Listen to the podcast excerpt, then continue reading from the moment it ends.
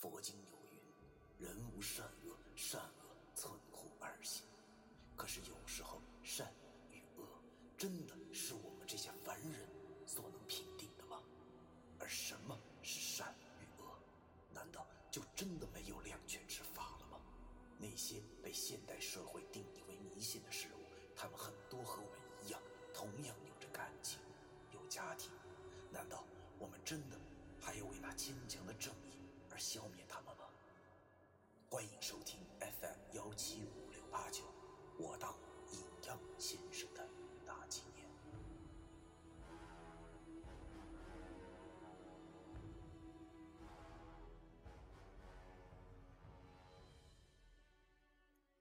第一百一十八章：游戏的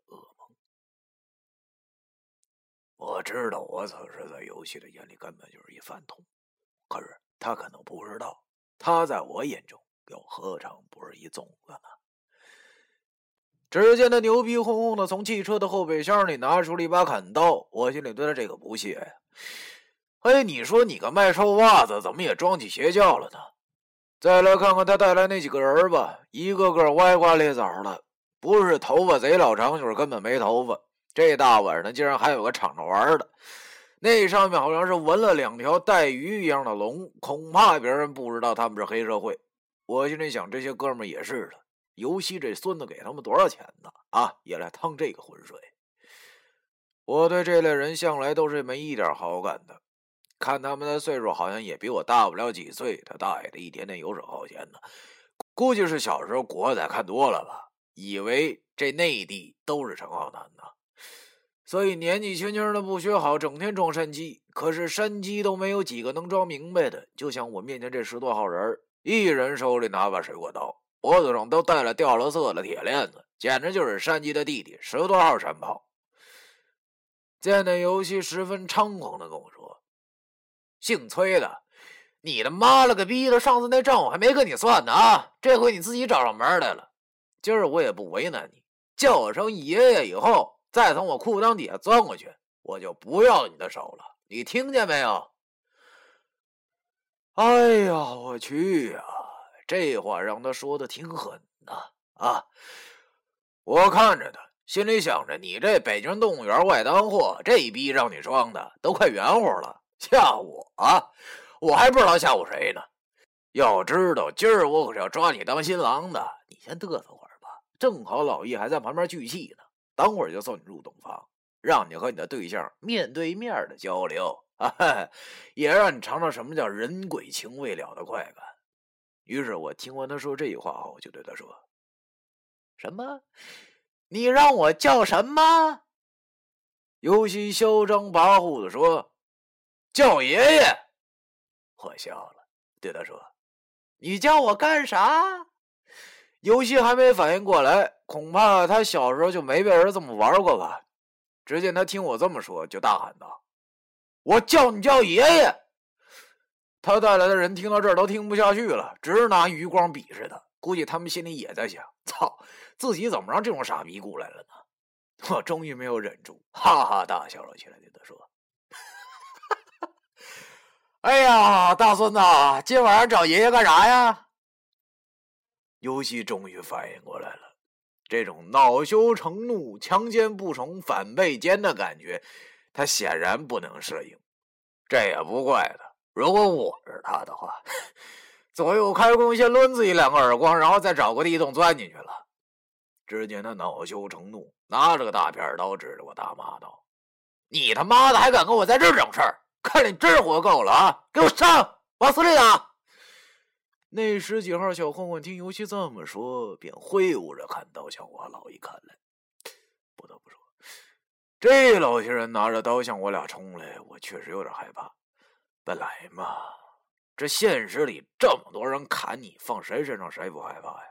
尽管我知道他们都是一些烂番茄、臭鸡蛋，但是我还是有点打怵。眼镜他们要砍过来了，我忙的一行行说：“老易啊，好没好？”老易好像早就好了，只不过他在等着开干的时候，才引发三顿纳身。见那些小杂碎砍了过来，这正随了他的意。只见他大喊一声“林林林”，砰的一声，真的。由于上回我在和那女鬼搏斗，所以没有注意老易这是怎么开两分钟小超人的。现在可是真算是见识到了。就在那一刹那，老易的身体周围的气场一下子就变了。由于我早就可以感受到身边的气了，所以我深刻的了解到这奇门遁甲的厉害所在，太震撼了。尽管老易还是老易，但是确实像换了个人似的。啥叫特异功能啊？这应该就算得上是一种吧。我们伟大的祖先留下来的，已经差不多要绝迹了的宝贵遗产。而这时，一个小混混已经先跑了过来，挥着刀向我的肩膀劈下来。没有等我反应，老易就已经一把抓住了那个小混混拿着刀的手腕。只听一声脆响，已经把那可怜的小混混的手给卸脱臼了。随着那小混混的惨声叫起，老易就跟打了鸡血一样的冲了上去。我知道这样跟各位看官说，也许很假。确实，当时我也觉得这有点假，但这确实就是真的。不得不说，老祖宗给我们留下的东西确实是好东西。只是现在已经少之又少了。伟大的民间绝学已经在这科学技术发达的时代影响下，慢慢的退出了历史的舞台。老易现在整个就是一甄子丹呢，最次那也是吴京那级别的。由于三顿纳参的关系，让他的反应和气力都翻了好几番那些小混混本来就是靠人多和刀的，没有了那两样，基本就是废柴一个。结果就是老易冲到了那十几个人身前，对他们进行了一场惨无人道的自由式搏击。他们根本就砍不到老易，而老易则差不多两拳就放倒一个。我看老易打得这么痛快，也不由得有些兽血沸腾了，就差唱一首发如雪，然后冲上去了。就在我跃跃欲试的时候，我看见了那群人身后站着的尤西。显然，老易的表现让他大跌眼镜。他想不到啊，这易星星这么的瘦，却这么的有节奏。于是他有点挂不住了。其实这种小白脸是八岁看到老，他一撅屁股，差不多就知道他拉啥屎啊！见他猥琐的溜到了老易身后，一定是想搞偷袭。果然，我没有猜错。你说这杂子呀，没有冲上去的勇气，离得老远还想用飞刀飞老易，他大爷的，够孙子的啊！可是如果让他得逞的话，那还是哥们我的性格了吗？于是我抄起刚才拿的石头，抡圆了就向他扔了过去。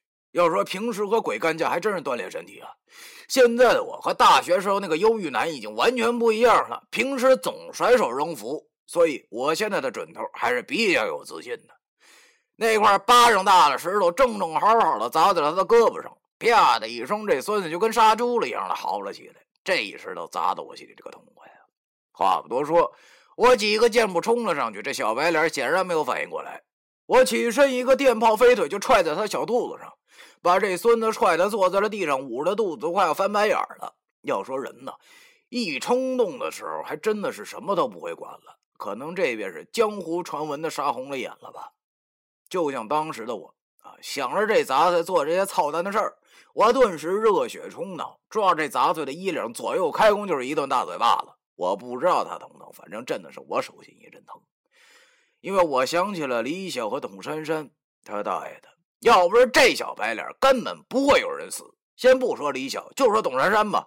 虽然我和他已经是不可能了，但是我绝对不允许他和这种杂碎在一起。大家别怪我狠啊！要知道这种货色，在古代啊，出生在开封府的话，那早就被狗头斩了。说实话，这次我是真发狠心了，骑在他身上就是一顿臭揍。他大爷的！刚开始的时候他还还两下手，但是这货色能打得过我这已经在生死边缘蹦跶过好几次的人了吗？答案是否定的。很快，他还击的手就有点捂着头了，任凭我的拳头砸在他的身体上。打着打着，我就见他身上出现了血迹。我一阵纳闷啊，我也没用别的东西啊。猛然回过神来，原来是我太激动了，忘记了自己的右手小指甲的事了。刚才使劲的攥拳，指甲把自己的掌心给刺破了，就像我上次揍董四哲一样。要说我这小指甲挺神奇的。自从被黄三太奶抹黑了以后，就再也不长了，一直是这长度，而且十分坚硬。我试过，指甲刀根本就弄不断。再见了点血后，我稍微的冷静了一下。这孙子被我揍得不轻，我见他这副熊样啊，已经完全没有刚才那副狗样子了。于是站起了身，这时老易已经结束了战斗，把那些小混混都打趴下了，而且两分钟小超人的时间也快到了。于是我往躺在地上的游戏身上吐了口唾沫后，对着那帮人喊道：“不想挨揍的赶紧给我滚啊！这事跟你们一点关系都没有。”那些人听我这么一说，慌忙挣扎着起身，搀扶着钻进了面包车。本来嘛，他们应该只是游戏花钱雇来的打手而已，没必要为游戏这么卖命。很快，他们开车走了。这夜晚的荒郊野外，现在只剩下了我和老易，还有这被我揍成了孙子样的游戏。那面包车刚开走，老易的三顿大身便到了时间。只见他虚弱的倒在了地上。对老易，我心里全是感激。要知道，他只是为了帮我，这朋友没白交。所以，一直到很久以后的现在，我俩还是如同穿一条裤子的铁哥们儿。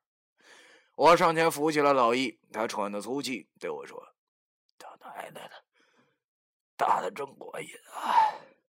我笑了，对他说：“老爷辛苦了，辛苦了。这个人情啊，我这辈子都记着。下回我请上当，你随便挑啊。”老爷趴在我肩膀上，虚弱的说：“你呀，哎呀，只要多制造几次我和赵雅欣单独相处的机会啊，我就谢谢您了。”我点了点头，一切尽在不言中。我把老易扶到了公路下，那刚才摆东西的旁边坐下，先把他衣服弄好，要不该冻坏了。然后我便回到了公路旁边，尤西也半死不活的爬了起来。说实在的，他也挺倒霉的。本来想找几个人好好的收拾我，却没想到十多个人都被老易给打跑了，而且自己也完全打不过我，还被我给揍了。现在他爬起身，望着我的眼神里全是恐惧，而我。则冷笑着一步一步的向他走去。我们的新郎官，属于你的夜晚才刚刚开始啊！第一百一十八章。